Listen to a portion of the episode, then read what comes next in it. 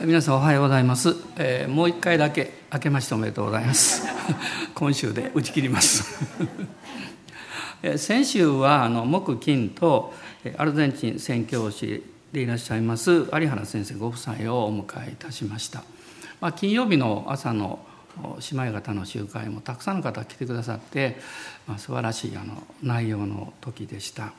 まあ、先生方は1988年にあの宣教師として、えー、5人家族子供さん3人連れてですねアルゼンチンに行かれたんですね。まあ、ミシオネスという、まあ、非常に奥地であのミッションという映画昔ありましたのででかい滝のあるところですよね、えー、まあ、すごいところだと思います。で私は実は1978年10年前にアルゼンチンにあの行ったんです。でそれはあの、えっ、ー、とワールドカップサッカーのですねワールドカップがその年アルゼンチンであったんですね。で私はその年に春からあのハワイの、まあ、ユース・ザ・ミッションの、まあ、伝道学校に訓練で行っておりましたでその、まあ、学校のその年のアウトリーチがそれに合わせようということでアルゼンチンだったんですで通常はそんな海外から全部集まらないんですけどこの時ばかりは世界中からあの、まあ、来れる方は行こうということで、まあ、私覚えてるだけで5600人ぐらい来てたと思いますけど私、まあ、日本人は、まあ、皆さんいろいろ祈られて、まあ、私だけがハワイから行ったんですけどあのブエノスアイレスに行って、まあ、あのそこでまあ1週間ちょっとぐらいいたと思いますがあのちょうど6月頃でですね向こうは南半球の真冬なんですよ。すごい寒かったの覚えてますけどで教会にまあ分かれてね何十人か泊めていただいた私が泊まった教会はこの教会の2倍ぐらいの3倍ぐらいとかな街道がありましたけどコンクリートなんですね。打ちっぱなしみたいな感じで。そこに木のベンチが置いてましてヒーターは一切ないんです。で夜ですねだからあのベンチを2つこう合わせてあのなんだベッドみたいにして。で、えー、あの四角いね長方形のスリーピングバッグあの高いのを私持って行きましてですねそこに毛布をこう織り込んで入れて中に入ってミノムシみたいで1 週間ほど過ごしたんですけど暖かくってね結構ねあの、まあ、そういうのを今でもよく覚えています。でその後南の方に400キロぐらい下ったところにマルデルプラタっていうここも結構大きな町なんですが海岸線の町がありましてでサッカーはなんかね後半そこでやってたように思いますね。要するにサッカーを見るために行ったわけなんですよ。そこに来た人にこう伝道するんです。だからそう待っててですね、まあ、公園とか通りとかでトラクトを配ったり話しかけたりして、まあ、伝道するわけですけどもでそのところに行った時はあの宿泊はですね山の方のキャンプ場に泊まりまして3週間おりました夏のキャンプ場なんですよ。で一番困ったのはねシャワーがですねお湯が1人3分ぐらいちょろちょろちょろって出るだけなんですよ。ちょろちょろなんですよ。なんかヒーターでこう温めてこうバー出すあれなんですよね。だからその間にバーッとこう 体洗ってというかまあ男子はまだいいんですけどあの姉妹方はねこう髪の毛とか洗うのはもうとてもできないので昼間の比較的太陽が出てる時に外でねあの水道で洗ってらっしゃいました。ね、まあでも私は感心したのはね誰もその環境につぶやく人はいないんですね。みんなもニコニコしながらね、まあ、もちろん祈りの課題はたくさんあったんですけどあの、まあ、伝道をすることができました私もいろんな方と出会ったり、えー、地域の教会で明かしさせていただいたりしたんです。でまあ生活的に考えたらねまあもうたかが僕らの場合はもう2ヶ月以内ですから。あのどうってことはないんですけどもっと奥地でもう何年もとなってくるとねやっぱりこれはかなり覚悟していかないと大変だろうなっていうことをあの思いました。でも神様が導かれる時にはね不思議に平安があるんですね。それから辛いと思わないんですよ。でやっぱりそれは目的があるからなんですね。でこの年に入って、まあ、神のあの豊かさがねこう満ちるまでということの内容でメッセージをしてきてでその中に2つの大きな領域があると。一つはキリストご自身をさらに知っていく。まあ、キリストにある生き方、ね、でクリスチャンというのはある意味で世界的な一つのコミュニティだと思うんですね。共同体だと思うんです。会ったことがないけど同じ神の家族たくさんいるわけです。でその中で、えー、私が共に生きるということ。で今も平和の国もあればあの戦争の真っ只中の国もありますしねいろいろあるんですけどその中で私たちは神の家族として、えー、生きるそして神の栄光のために生きるという目的を持っているわけです。まあ、今回あの実は私あの1979年にあの帰ってきてですねしばらくしてあの御殿場に行ったんですよ。その時に有原先生にお会いしてるんです。で僕先生とか有原先生の話で「いやもう実はねアルゼンチンに行く準備してるんです」って言って聞いた時アルゼンチン 遠いなというのとまあそんな都会で電動もするか分かんないけど田舎の方に行かれるんだったら大変だろうしご家族全部で行くんですかって何がねあのもう私がどうこう言う問題じゃないんですけどもう本当に神様の恵みと祝福がなければそれはやれないよなと思いました。で先生がおっしゃってたと思いますけどその当時はもうほとんどの人が無理だと。であの行ったところでどういうふうに支援していくのかとかね、まあ、いろんなことがあったんですけどでもそれから何年か経って現実に向こう行かれてね、まあ、10年後には向こう行かれてますからねだから神様の導きに従うってことすごいことだなと改めて思っています。まあ、私たちもね、えー、あの安川先生ご家族とか敏子宣教師とか考えた時にやっぱりあの自分でやろうと思ってできることではないのでもうまさにこう精霊様に導かれてそこに動いていったということしかないのではないかなと思います。で今日の御言葉なんですけれども、まあ、今朝まず2箇所をですね読ませていただきます。ヨハネの福音書の7章37節から39節ヨハネ7章の37から39です。さて祭りの終わりの大いなる日にイエスは立ち上がり大きな声で言われた。誰でも乾いているなら私のもとに来て飲みなさい。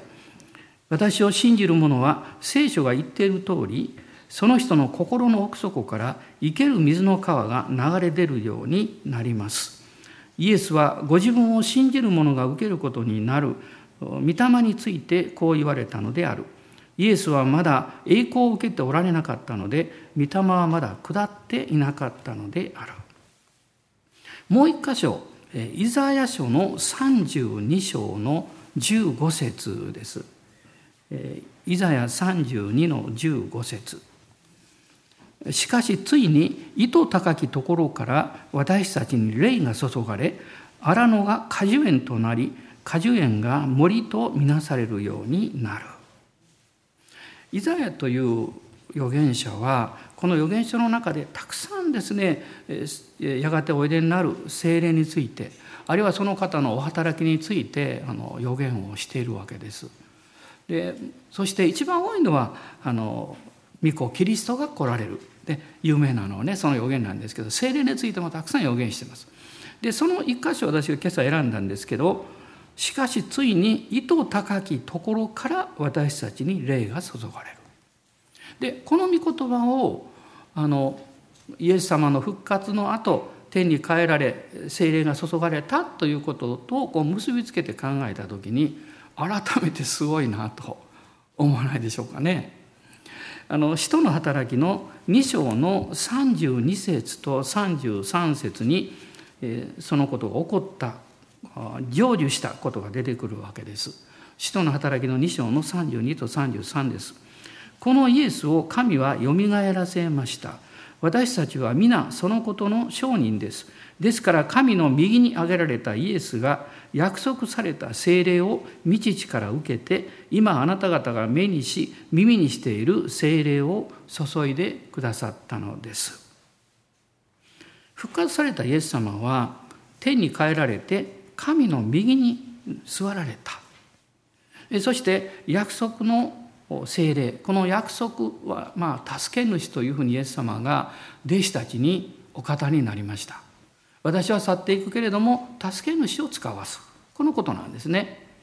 でそのことが実現したわけです。約束の聖霊を道から受けて私たちに注いでくださった。これが地上で起こったのがペンテコステです。あの使徒の働きのこの2章の前半に出てくるんですけどもペンテコステにそれが起こったわけです。でそれは上から霊が注がれたとイザは予言しました。また有名なのはあのヨエルのあの予言だと思いますけれどもあのヨエルはですねあの全てのね肉なるものの上に神の御霊がこう注がれるという私の霊を注ぐというこの予言ね、まあ、ヨエル書の2章の中に詳しく出てくるんですけどこういう予言があるんですね。でこのヨハネという人はあの、まあ、幸いだと思うのはですねイエス様がそのことをおっしゃったこと、えーと、そしてそのことを最後の晩餐で約束をもちろん確認されたことそしてそれが現実にその後に起こったことこれを一通りずっと歴史的に見ているわけなんです。ね、だからこのことが起こる前からそれを聞いていてそれがどういう内容かを直接イエス様からお聞きしてで現実に自分たちもその体験をしているわけです。そしてそのことを記している。こういうふうに考えた時にですね私の人生も神様の導きの歴史として導かれていてただたまたまこの時代に生きてるわけじゃなくって神様がこの時代にあなたや私を生まれさせてくださって主の商人として神の歴史を形作っていくもう一つの駒としてですね、まあ、用いてくださってるんだなということを思うわけですね。ですから共に働くということと、えー、あごめんなさい共に生きるということと共に働くということを考えていった時にこの共に生きるというのはまさに、えー、キリストの愛があふれるそのキリストにある生き方をこう現実化していくことなんですけど共に働くというのはまさに精霊の導きに導かれて自分の人生を喜んであの用いていただいて神の栄光を表すそういう生き方をするということです。でまあ、これが実はあの神の満ち溢れる豊かさの中の大きな領域なんですね。精霊の働きが満ち満ちていく時に精霊様は必ずあなたや私に教会を通してメシを与えられる。目的を与えられる。そのメシや目的は非常に現実的なのでこれは神様からのものなのかなと考えてしまうかもわからないんです。ね、あなたがお昼たまたま、ね、同僚と一緒に食事をした時にあの何か内側から今イエス様のことを和解したいなと思って話し出したとしたらそれはただ単にあなたがそう話をしたわけではないわけですよ。主が主の働きのためにその時を選んであなたをそこで用いておられるわけですね。私たちは今週もあの聖霊様の働きを大いにこう豊かに経験しながら、まあ、用いられていきたいなというふうにあの思います。で最近私がよくする言葉があるんですけれどもあの、まあ、皆さんも耳にされてますが英語が日本語になってるんですけどバイアスという言葉なんですけどねバイアスあのバイアスというのはね内容的にはまあ偏見とか先入観とか偏りとかねそんな意味なんですよ。だからあの、えー、心理学的用語の中に確証バイアスという言葉があるんですけど、まあ、私も耳慣れないんですけどちょっと調べてみたんですが、まあ、それはあの自分の都合のいい情報ばっかりを無意識にこう集めてしまう、まあ、人間ってそういう傾向を持ってるわけですよね。でそして自分が正しいと思ってることを支持する情報だけにこう目がいってですねその反対のこととか否定するような情報は無視するわけです。まあ、その結果思い込みのようなものが強固になって偏った判断をするようになる。まあ、これをあの確証バイアスの中の働きとして捉えるそうなんですね。まあ、誰でもそういう傾向というのは持ってるわけですもちろんね。だからあの他の人から見れば私もそうですしあんた偏ってるよってきっと言われると思いますね。でもあの現実に私たちがこう生きていく生活の中にはあの、えーまあ、2つのこう面があるわけですね。一つはこう客観的な事実っていうのがあるわけですね。でそういうものを見聞きしながらあの私たちはそれを自分の中に取り入れてですねそれをこう主観的な現実にするんですけどここで問題が起こるんですね。客観的な事実を受け取っても主観的な現実の中で私が好むこと私が関心のあることだけを吸収してしまうので極端になる傾向があるわけですよ。ね、ところがこのことがですね神様の導きに従ってこの生きるということの中でどう関わっていくかって言いますと、まあ、私は現実の生活においてはそういう客観的なことと主観的なことの狭間の中でいろいろ悩んだり考えたりしてるわけですよね。でもこうキリストの愛に触れられて精霊の働きにあの導かれていく中で私はそういうものいいか悪い悪いか判断がつきにくいものもあるんですけどもそこからだんだんだんだんこう解放されて自由になっていくことによってこの、えー、自分らしさというものをこう見失っていたものをこう取り戻すことができるようになるわけです。でやはりあの誰でもそうですけど自分らしく生きたいと思ってるんですね。でも一つはどういうふうにしたらいいか分かんないのともう一つは周りの生活環境や人々があるのでそれと反することに対しても対立してばかり生き生きることは大変なのでそうするとだんだん自分がを見失っていくわけなんです。で私はこのあのイエス様の救いというのはですねもちろん永遠の命が与えられて救いこれ一番なんですけど今のこの地上の人生の中において私たちはもがき苦しみながら生きてるわけです。さまざまな周りの情報や生き方があって。で自分はこうできたらいいのになと思いながらそれができないとかですね。その中で精霊に満たされていくことによって私たちはだんだんこの不安とか恐れからこう解放されてこの私はこうあればいいんだなということを少しずつ受け止めることができるようになっていくと思います。まあ私もクリスチャン生活結構長いですからこの何十年か前とこう考えて比べてみるとあ随分自分から自由になったなと思うんです。あの周りがどうこうという前に自分の中にすごい恐れとか不安とか劣等感とかなんかそういうものはすごくあってですねしかも問題はそういうものに気が付いていないということなんです。でも何か出くわした時に出来事を通してああ私はこういう点で劣等感持ってるんだなとかこういう点で自分は自信がないんだなとかいろいろ見えてくるわけですよね。でもどうしていいか分かんない、ね。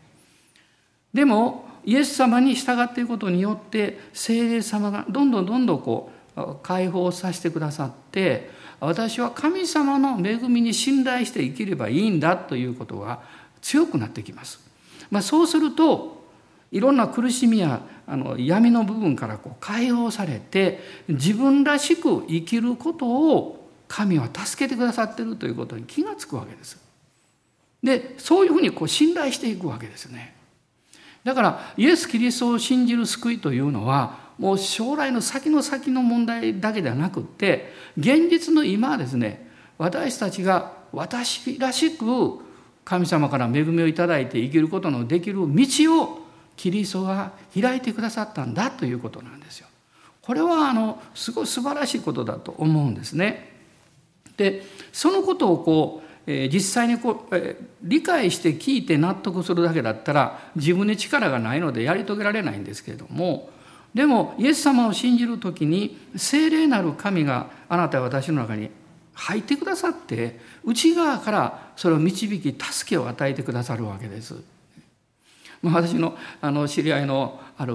経営者の方がねクリスチャンの方ですけど以前話をした時にこういうふうにおっしゃいました。何か契約をする大事な時にこれでいいのかって迷ったら私はちょっと席を必ず外すんだと5分ぐらいね「ちょっとすいません」って言ってで祈るそうです。祈ってですね、えー、そして平安があってあこうすべきだなと思ってそして、まあ、サインをしてハンコを押すんだっていう話を聞きました。あそうだろうなと思いますね。えあの私は今までですね誤解していたなと思うことがあるのはですねあの人自信ありそうやなもうしっかりしてるなと思ってる人も本当は内面はすごくナイーブで弱い人が多いということが分かったということです。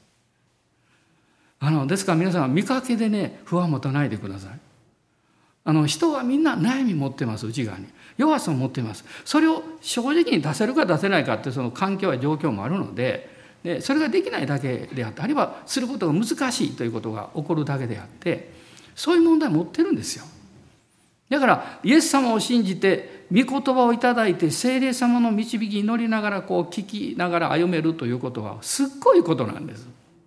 で強制されてではなくってそれなりに自分なりに祈って納得してこう行動を起こすことができるわけです。でそのような精霊様の働きが内側から溢れてくるということをイエス様は弟子たちに生ける水の川が流れ出るというふうにおっしゃったんです。これがあのさっきも言いましたヨハネの7章の中の御言葉なんですね。7章の38節に出てくるんですけどもその人の心の奥底から生ける水の川が流れ出るようになるこういうふうに言われてるわけです。でこの水が生ける水が流れてくるという経験は実際にまあ私たちにとってどういうものなのかですね。まあ、いろんな方面から私たちは経験していくと思うんですけども、まあ、3つのことを申し上げます。一つはですねそれは神様が与えてくださる喜びが内側から溢れてくるということです。喜びの川と言ってもいいと思います。でこの喜びの川というのはあなたのうちにある神殿ですね。この霊の領域です。そこから溢れてくるわけです。神様のこう実はあの見方を変えると臨在なんですこれは。喜びなんですけども臨在なんですね。でこの神様の臨在が実はなぜ流れてくるかというと内側に精霊が来られたからなんです。罪の許しを受けた人だけが精霊様がおいでくださることができるんですね。これ十字架の贖いによって許されたものはだから精霊がうちにおいでくださってそこからこの川が流れてくるわけです。でコロサイ人の手紙の一章の12節から14節を読みます。コロサイ人の手紙の一章の12から14です。また光の中にある生徒の相続分に預かる資格をあなた方に与えてくださった未知に喜びを持って感謝を捧げることができますように。未知は私たちを暗闇の力から救い出して愛する御子のご支配の中に移してくださいました。この御子にあって私たちは贖いすなわち罪の許しを得ているのです。罪の許しを得た人は目に見えないんだけれども体験をするわけです。それが12節に書かれています。喜びを持って感謝を捧げることができるように変えられていくということです。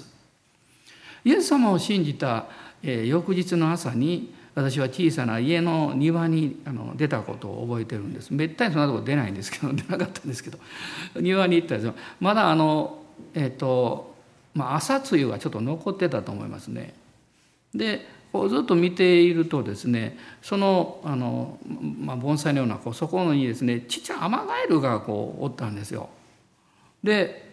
普通はそのそういうことしないんですけどなんとなく手をこう差し出したんですね。でアマガエルがぴょんと私の手のひらに乗ったんです。可愛いなと思ったんです。今まで可愛いと思ったことあんまりなかった。こいつは厄介やって、えー、時々役に立つのはこんなこと言っていいかな？まあいいでしょう。ザリガニを釣る時に餌の代わりにすると。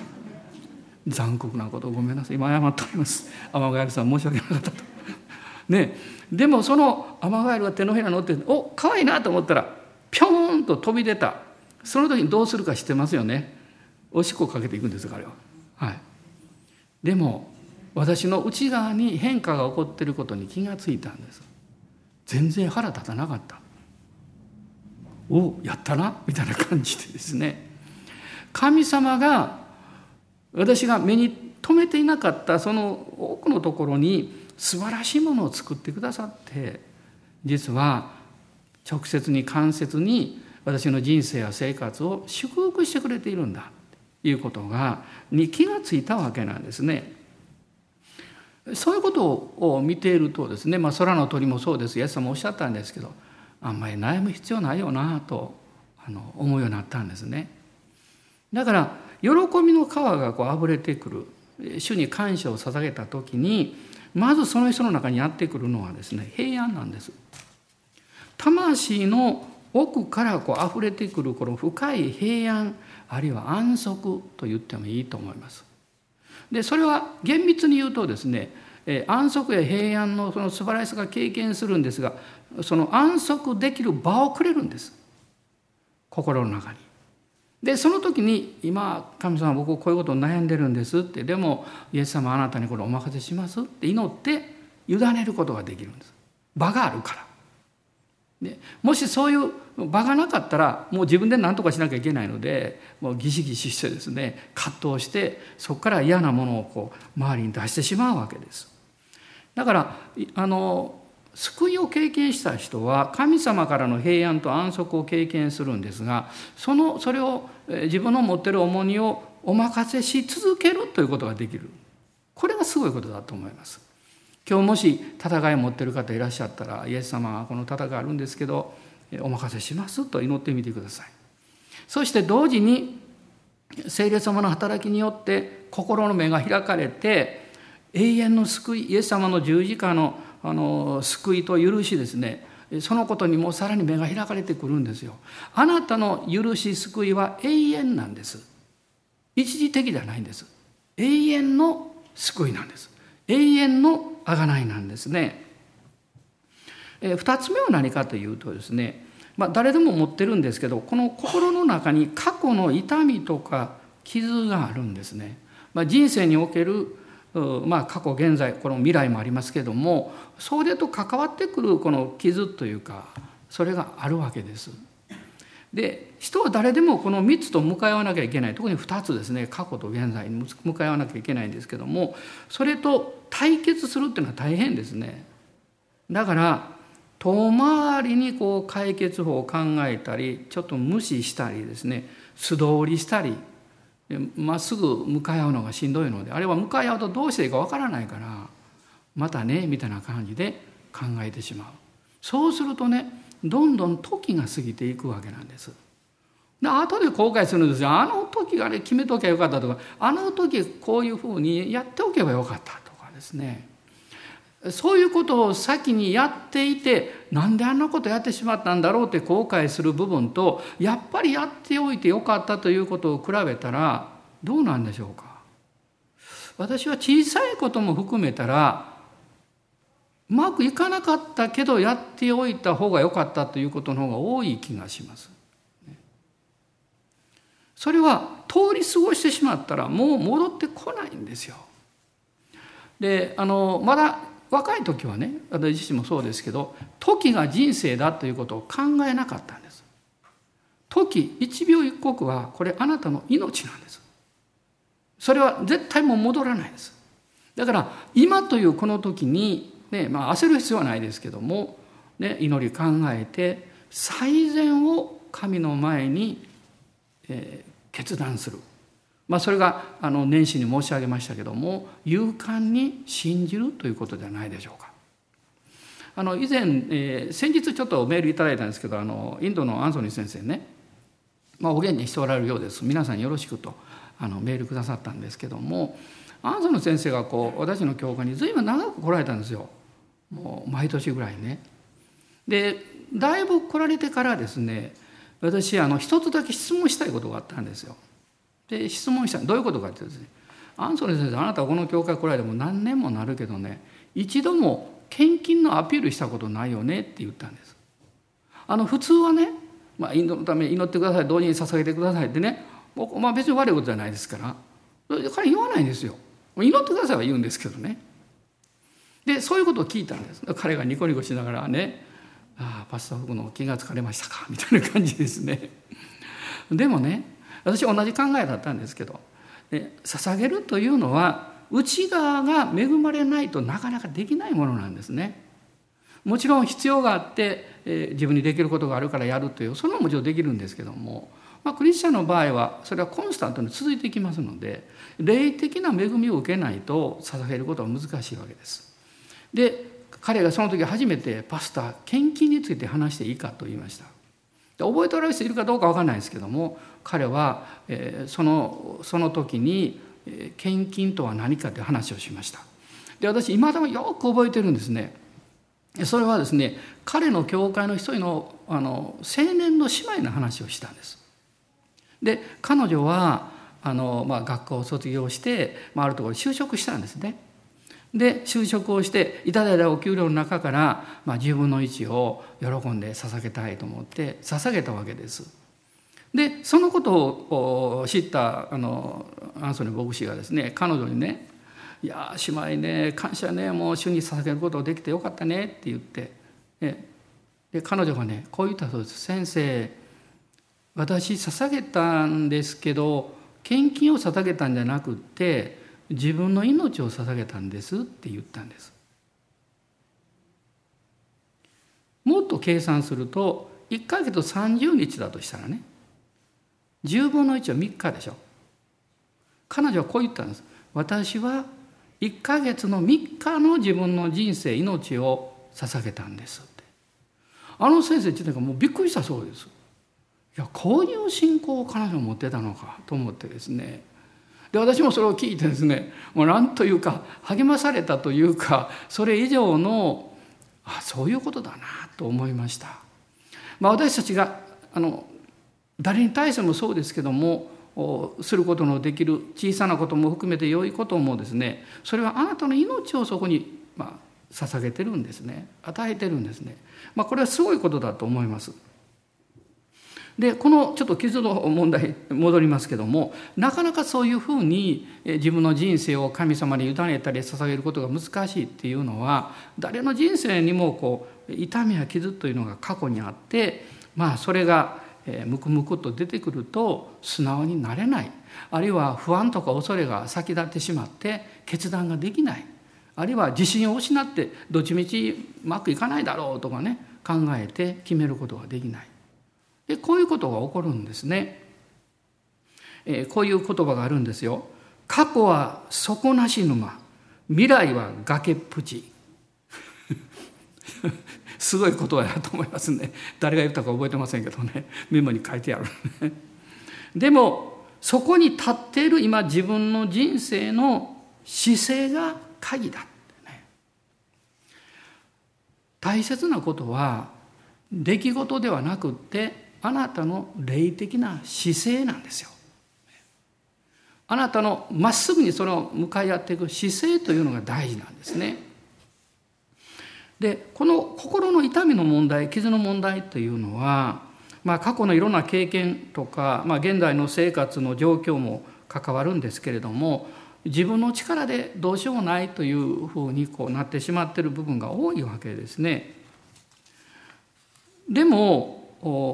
そういうことに対してどういうふうに向かい合っていったらいいのか。まあ、実は私こういう問題について、え実はあの整理したことがあるんです過去にね。で、まあ、全部今日申し上げることできないんですけどもいくつかのことを申し上げたいんですけどもどういうふうにこう向かい合っていくかっていうことの中で、まあ、3つのことが大事だと思っています。一つはですねあなたの人生生活の中にやってくる全てはあなたの責任ではないということをはっきりさせることです。であなたがそこに置かれたあるいはたまたまそこにいたあるいはあなたがこうその環境や家庭状況の中に生まれたで負わされてしまったこういうこともたくさんあるんですね。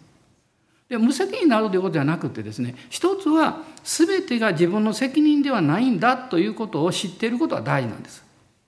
そして自分なりに整理をしておくことです。これは私のことせいでは実はないんですと。まあ人に言う必要ないですけどね。自分の中でどういうことが自分にとっての責任に当たるのかということをクリアにすることによってそれをどう解決したらいいかどう向かい合ったらいいかということが分かってくるんですでもう一つ2番目大事なことはですね逃げないこと。あの逃げるってクリスチャンにとってどういうことかって悔い改めを避けるということです。後でもうちょっと申し上げますけども悔い改めそしてイエス様の十字架を見上げることによって在籍感と自分の良心の責めに対して許しと平和を持つことができるんです。何かが起こった時にその出来事よりもそのことによって派生してくるこう責めですね。心の責めと責めとかなんでってね。しょっちゅうありますね。私もああでもんだからもう本当にしょっちゅうあるんですね。でふっと思い出すとですねなんかうってなるんですよ。ね。その思い出したらね。皆さんその時どうしますか？私「あんあんあん」とか言ってね「晴れるよ」とかでごまかすんです。でそこへ戻ってイエス様あれ許されてます。ね。もうあれは大丈夫ですとかね。確認していくんですけども。で3つ目は大事なことはですねやはり御言葉と御霊の祈りによって内側が強められるということですね。強くなっていく。成長することとても大事だと思います。でこういうこの心の痛みや傷ということを考えるときに実は2つのこの問題点っていうのがあるんですね。一つは、えー、今自分が傷だと思ってる問題だと思ってることが、えー、本当に今の生活全てに影響を与えているのかどうかですね。それをやっぱり誠実に吟味することです。となぜかっていうとそういうことによって受けてる痛みや傷はもちろんあるかもしれませんがそれだけでなくって自己生活の管理がルーズであるとかですね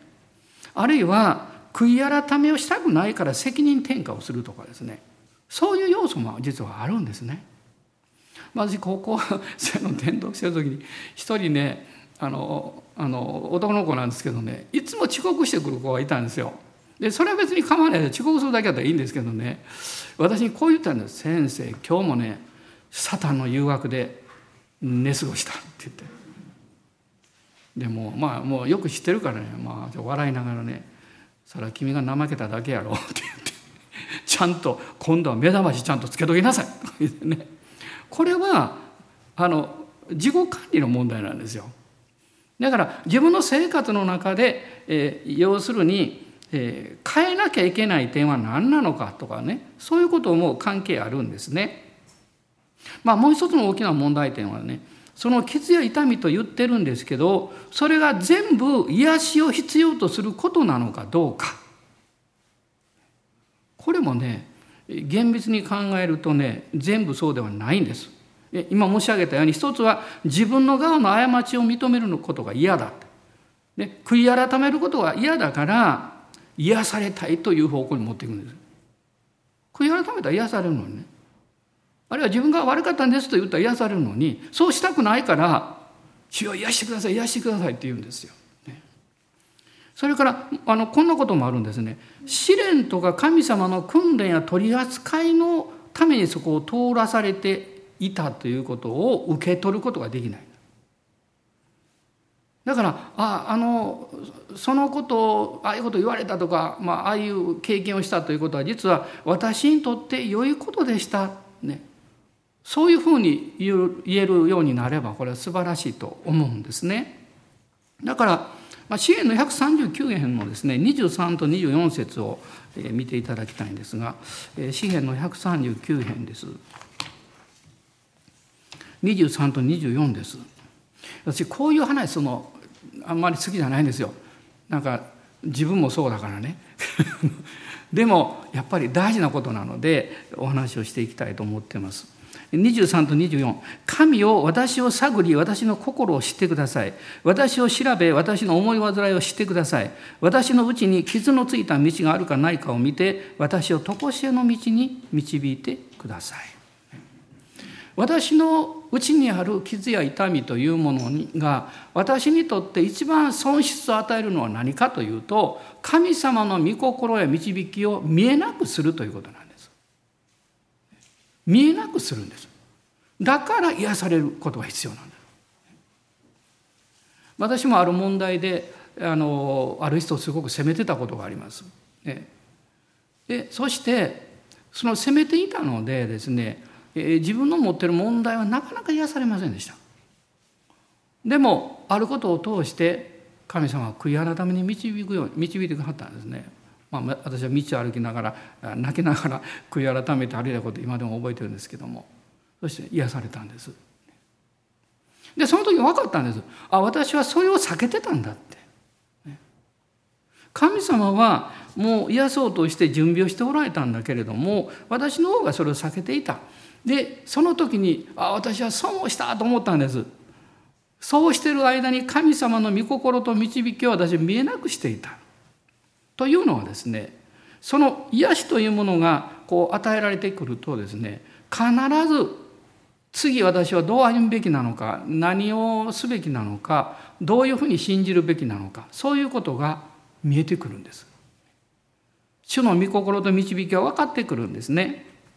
だから、まあ、心の傷と言われているものでもですね癒しを必要としていることと生活習慣を変えなきゃいけないんだという問題の場合とそれからあの癒されるんではなくってそのことに関わる問題それはあなたの自我と関係あるから十字架につけなきゃいけないんだっていうそういう場合もあるんですね。それを十字架につけるまではあなたは癒されない。神はそれを通してあなたを導こうとしておられるから。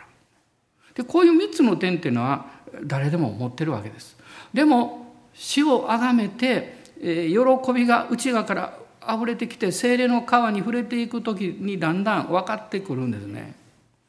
えー、一番の問題点は何なのか例えば、えー、トゲが刺さったで手がこう今指に刺さったとしてですねいろんなものくっついて汚れてる時はこうトゲがどれか分かんないですよね。まずきれいに拭かなきゃいけないでしょ。でじーっと見るとあなんか黒いもんが入っとるわ これトゲやってね分かるわけですよ。だからもう何でもかんでも初めからこれは傷だとかこれは癒さなきゃいけないってねそうではないんですよね。聖霊様が働かれると私たちは光の中に置かれるのでそこの部分が照らされるのがある場合は嫌なんですね逃げるんですねだからその問題いつまでも解決しないです実はそのあの問題はですね私が考えてる自分の傷と思うよりも自分の不信仰であったり不従順であったりですねそういう場合も結構多いわけですよ。私はそのことを避けていたので誠実に正直になるなることを恐れていたので私の持ってる問題点ばっかりをこう言ってこれが癒されたらいいとかねそういう方向に向いていったんではないかまあそういうことを私も何度も経験あのさせられてきました。で喜びの川っていうのはだから癒しと回復をもたらすもの、まあ、イザヤ書の61章の中にはあの賛美のことが出てきますね。もう賛美が溢れてくることが本来は普通なんだけどそれを妨げてる力が強いのでねあるいはこの問題がまだあるこれがまだ解決していないということがいろいろあるので私たちはなかなかそれができないですね。でも神様はそういうふうに私たちを導いていらっしゃいます。ね、自分で頑張ってどうこうしようというのをやめて主に委ねてそして主の導きと御心から私は従いますという勇気を持つことなんですね。勇気を持つことです。ま、私はマルコの中に出てくるねあの病気、まあ、悪霊に使えた病を持ってるお父さんの信仰告白が大好きなんですけどね「あの主よ信じます不信仰な私をお許しください」っていうねこの方は信仰持ってたんですよねずっとね。でも信じてはいたんだけれども現実問題やってきた時に信じきれなかったんですね。これはあの、まあ、自分の歩みの中においてもしょっちゅうあることなんでよくわかるわけですよ。もう一歩踏み出したらいいんだけど手前でいろいろ理屈をこねるわけです。言い訳をするわけです。あるいは不安があるから現実問題が大きいのでできないっていうふうなこう何かね自分を論理的にこう解決しようとしてしまうわけですね。でも皆さんね勇気持ちましょう。勇気を持って主が導かれたところに踏み出していってその踏み出していく時に悔い改めなきゃいけないことが分かったら悔い改めましょう。ね、あるいはあの自分のやり方を変えなきゃいけないことがあったら変えたいと思うんですよね。あの有名な祈りがありますよね。主よ私が変わることができることであればどうぞ私が変わりたいと思うので導いてくださいという祈りがあるんですが変わることができないことであればそれを持ちながらあのあなたに従っていくことができるように力を与えてください。神様はその恵みの道を私たちに置いていらっしゃるんです。で2つ目のことはね、まあ、ちょっと時間がしてきましたけど信仰の従順の川なんですね。その主が導かれることに対して聖霊様はあれあれやこれやではなくって何よりも従うんですよということを導かれるんです。で主に従う決断をした時にロマ書の11章の29節にあるんですけど神の飯と賜物は変わることがない。あの神様が導かれているその導きというのは変えられることがないんだということがあの分かってきます。そして3つ目はですねこの霊的な祈りと賛美の川です。それがこう解放されていきます。でこういうその霊的な祈りと賛美がこう解放されていく時に気が付くことはああの一番最初に申し上げたんですが全ての問題は自分の問題ではないというのはですね私を攻撃している霊的な存在者がいるということに気が付くんです。霊的な戦いですね。それがあるということです。でそのことに対して私たちイエス様の知識と皆によってしっかり信仰を持って立ち向かうということが必要です。恐れを出ていけという必要がありますよ。恐れが来た時にそのまま受け入れたらダメですよ。不安が来た時にそのまま受け入れたらダメですよ。まずイエスの皆と知識によって出ていけと宣言します。そして精霊に導かれて賛美するんです。であの、えー、新しい祈りで祈ることのできる人はあの祈ったらいいと思いますね。内側の霊的なものがこう解放されていった時にその精霊様が内側に与えていらっしゃる神様の愛があふれてくるという経験をするわけです。神様の愛があふれてくるとですね自分が、えーと、自分が好きになっていくんですよ。あの今まで自分が嫌だと思ってたんだけどそれは本当は、えー、あの嫌なふうに見せられてきた。でもイエス様の許しと清めによってそれが取り除かれていった時にああ私って大事な存在なんだなってで神様の前にですよ受け取ることができるようになりますねそして主に従っていこうという気持ちになります。そうするとですね当然私たちは他の人の救いのために宣教のために喜んで仕えていこうというふうに導かれるんです。でも聖霊様に満たされることを拒絶していくとそういうふうにこう神様が働きかけてきてもそういう、えー、導かれないんですね。何かこう反対の方向ばっかり行ってしまうわけですよ。あのある時、えーあのまあ、開拓の教会で私があのご奉仕をしていてでちょうど礼拝あ集会が終わった後でですねその隣の部屋が入り口のところに近いんですけどそこであの牧師先生があのお昼のお弁当を買っていてくださったんです。であのお弁当を開いてですね食べようかなと思ってこう箸をつけた時に同時にあの若い2人カップルが飛び込んできたんです。で私のところバーッ走ってきてですね「先生祈ってください」って言うんです。実は早く来たかったけども道間違ってね遅くなっちゃったんです。だから間に合わなかった祈ってくださいで思わず私彼らの顔を見て弁当を見ながらこうどうしどうしようかなみたいな感じ。食べて食べてからでいいみたいな。ちょっと言ったと思うんですよ。あこれこれ今食べるとこないけど食べてもいいかなって言ったら「いや先生先に乗ってください」と。あの私たちもう時間ないんです。すぐ出かけなきゃいけないですって言うから「あ分かりました」ってこう弁当をこう置いてですね裏があの礼拝堂なのでそこ行ったんですけどで彼らのために祝福祈ったんですね。であのお祈りしてねまたそこ戻って弁当をあげて食べようと思ったらまた走ってきたんです2人が。先生祈ってください」って言うから「え？っ?」と思って「何祈るの?」って言ったら「実は私たちあの結婚1周年なんです」って。で祝福は先祈ってもらったんだけど精霊のバプテスマを受けたいんですと2人とも。2人って2人とも「あそうそれはいいことよ」って言いながらですね弁当食べれるかなみたいな。正直に言ってるんですよ僕は。その一瞬思ったんですがどうしようと思ってでも彼が急いでるんですって言ってたからまだ弁当を閉めてですね。そしてそこ行って主に祈ったん主よ早く受けるように。早く。そうしたらね本当すぐ精霊満たされたんです2人とも。すぐに10分も祈ってないんですよでもう主を賛美して威厳で主を賛美してね2人も喜んでねもうニコニコして「さよなら!」って言っちゃったんですよあっという間に。で安心して弁当食べたんですけども でもよかったなと思って、まあ、それから数年経って、まあ、別の教会に行ったんですけどその教会に行くとねあの何かがもう忙しくいろんな準備したりねあのあの奉仕してるんですよ。見るとあれどっかで見たことあるわこの人たちと思ったら。彼らだったんですよ。であの集会が終わった時に彼らがニコニコしてね2人でねやってきたんです。一瞬なんか私トラウマみたいなのがあるんで。あの、まあ、弁当は食べてませんけども。何言われるかなと思ったんだけど。彼らはニコニコしながらね「先生今日は祈ってもらわなくて大丈夫です」って言うんですよ。分かってたのかね。でこういうふうに言ったんです。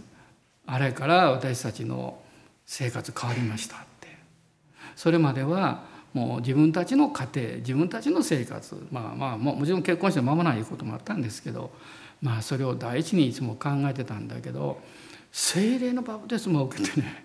精霊に満たされてからもちろんそれは大事なことなんだけど第一のことは神様を愛することそして教会を愛すること主に従っていくことだって普通に思えるようになったんですと。で2人で主に仕えようというふうに変えられてきて、えそして私は喜んで、まあ、いろんな奉仕もさせていただいたそうすると2人の生活も本当に祝福されて、まあ、時々もうお互いこう意見が違ってぶつかることもあるけどイエス様を向くのがすごく早いというかですぐ一緒に教会の話するともうすぐそんなこと忘れてしまってで変えられたんですってねそんな証してくださったんですよ。まあ、私はもうすっごく励まされました。あの時に彼らはいまだに知らないんです。私のその時の葛藤。を いたら話しませんからねやっぱりね。でもあの神様は真実だなと思いますね。で自分も経験上言えることはもうちょっとこれをしたいとかあのいや今ちょっと忙しいと思ってる時にいや主が導かれたんだったら従おうと従った時に大体何かがありますね。なぜか私分かりません神様意地悪じゃないと思うんです。おそらくそういう時というのは一番自分自身の大事なことをこう任せられるんだと思います。あのクリスチャンになってね、えー、私先生に聞いたあのこういう質問したんです。悔い改める時に何を悔い改めたらいいんでしょうかって。あの自分のいろんな過去のことを悔い改めたこう時間がないといっぱい出てくるからね。だ先生はねさすがに知恵のある人ですね。一発でこうおっしゃったんです一番自分が悔い改めなきゃいけないとあの気にかけてることを悔い改めなさいって、ね、任せることもそうだと言われました。一番今気にしてることを任せなさいだからそれはできるんですよ、ね、そうすると他のものはみんなくっついてるんだって言うんです。ね、一つそれを一番今大事に思ってることを任せたら後のことも全部くっついてるって。その証拠に心の中に平安が来るんですね。安らぎが来るんですよね。皆さん今週もいろいろ戦いあるでしょうけども主に従っていきましょう。アーメン。感謝します。どうぞお立ち上がりください。精霊に満たされることをあの恐れないでくださいね。主に満たされたらなんか自分の人生なくなるんじゃないかみたいなそんなふうに思う必要ないです。私も思ったことあるんで言ってるんですけどね。そうじゃなくって実はあなたにとって一番幸いな生き方が導かれる。ただその最初の決断をする時はちょっと不安があるかも分かりません、えでも勇気を持って、え自分が好き好きかどうかそんなこと関係なく主よあなたがおっしゃるなら私は勇気を持って信じます。えそういうふうに従っていきたいと思います。アーメン感謝します。ハレルヤ感謝します。今一緒にしばらく祈りましょう。ハレルヤ感謝します。アーメンハレルヤハレルヤおおアーメンアーメンハレルヤ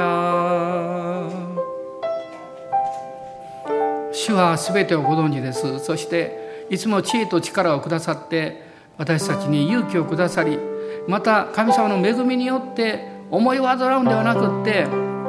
平安と喜びを持って生きるように導いてくださいます。まだイエス様を信じる決心が十分できなかった方もしこのメッセージを今聞いていらっしゃるなら今信じますと決断なさってください。イエス様を受け入れますと祈ってみてください。主があなたの人生を導いてくださいます。アーメン。感謝します。アーメン。アーメンアレルヤアレルヤ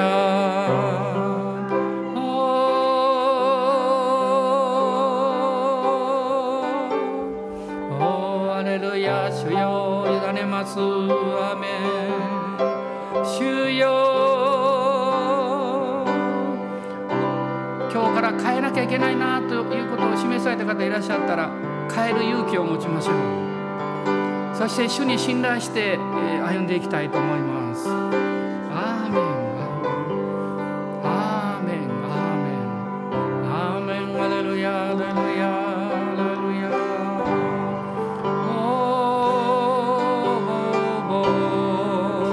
神様あなたにとって一番良いことを導こうとしてらっしゃいますそれを信じますハレルヤ感謝します感謝しますオーラバララサンバラララシャララララスローリア。アメンアメンアメンアレルヤアレルヤ。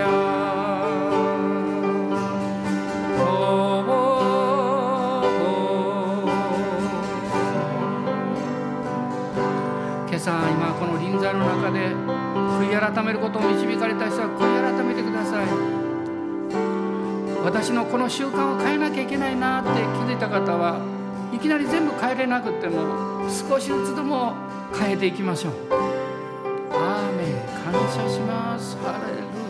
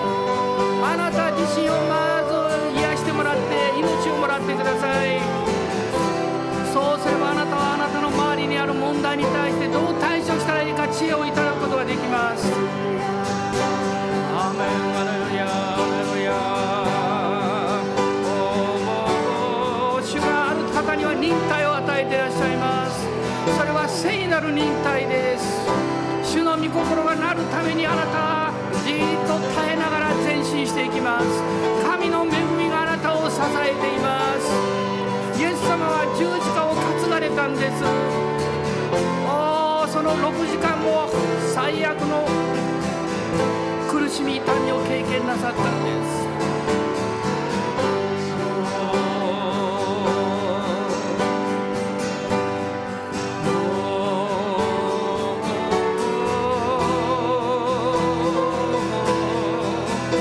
主よ今朝堂々この御言葉を聞かれるメッセージを聞いているたくさんの方たちまたこの後メッセージを聞かれる多くの人たちに今日はあなたの癒しの御業を行奇跡の御業を行ってください。口から出るのは愚痴や不平や批判非難ではなくって主をあがめる賛美に満たされますように。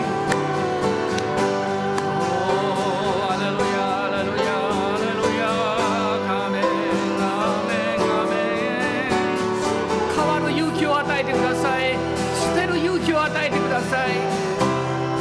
生み出す信仰の勇気を与えてください主よ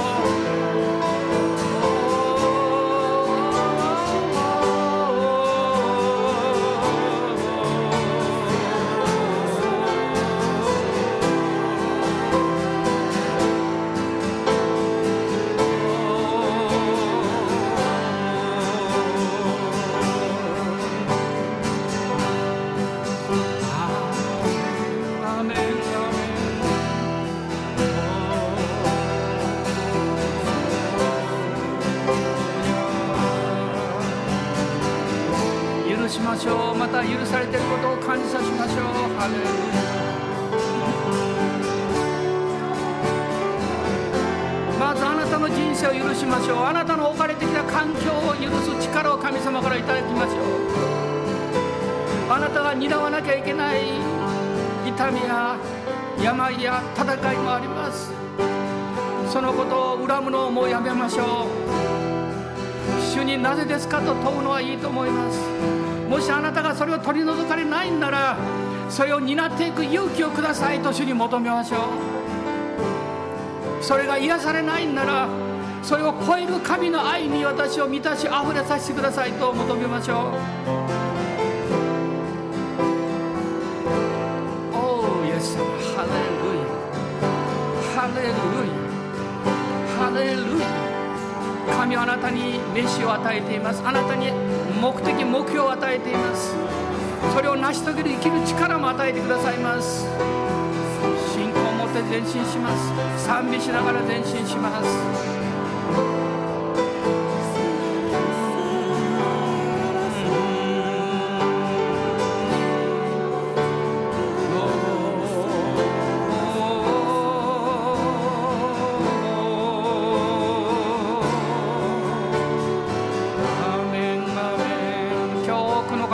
奇跡を経験します。今日多くの方が癒しを経験します。隠れていた部屋からその戸を開けて中にあるもう嫌なもの汚いもの全部捨てます。イエス様の血潮によって清めていただきます。アメンアレルヤイエス様を王としてお迎えしますイエス様をお迎えできる部屋を作ります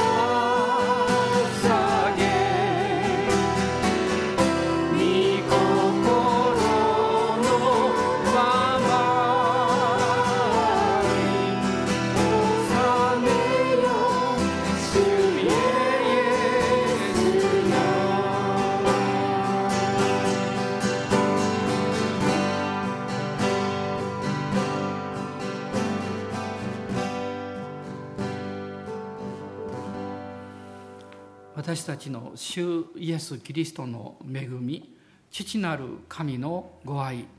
精霊の親しき御交わりが私たち一同と共に主よこの週あなたが一人一人に訪れてください。アーメン。アーメン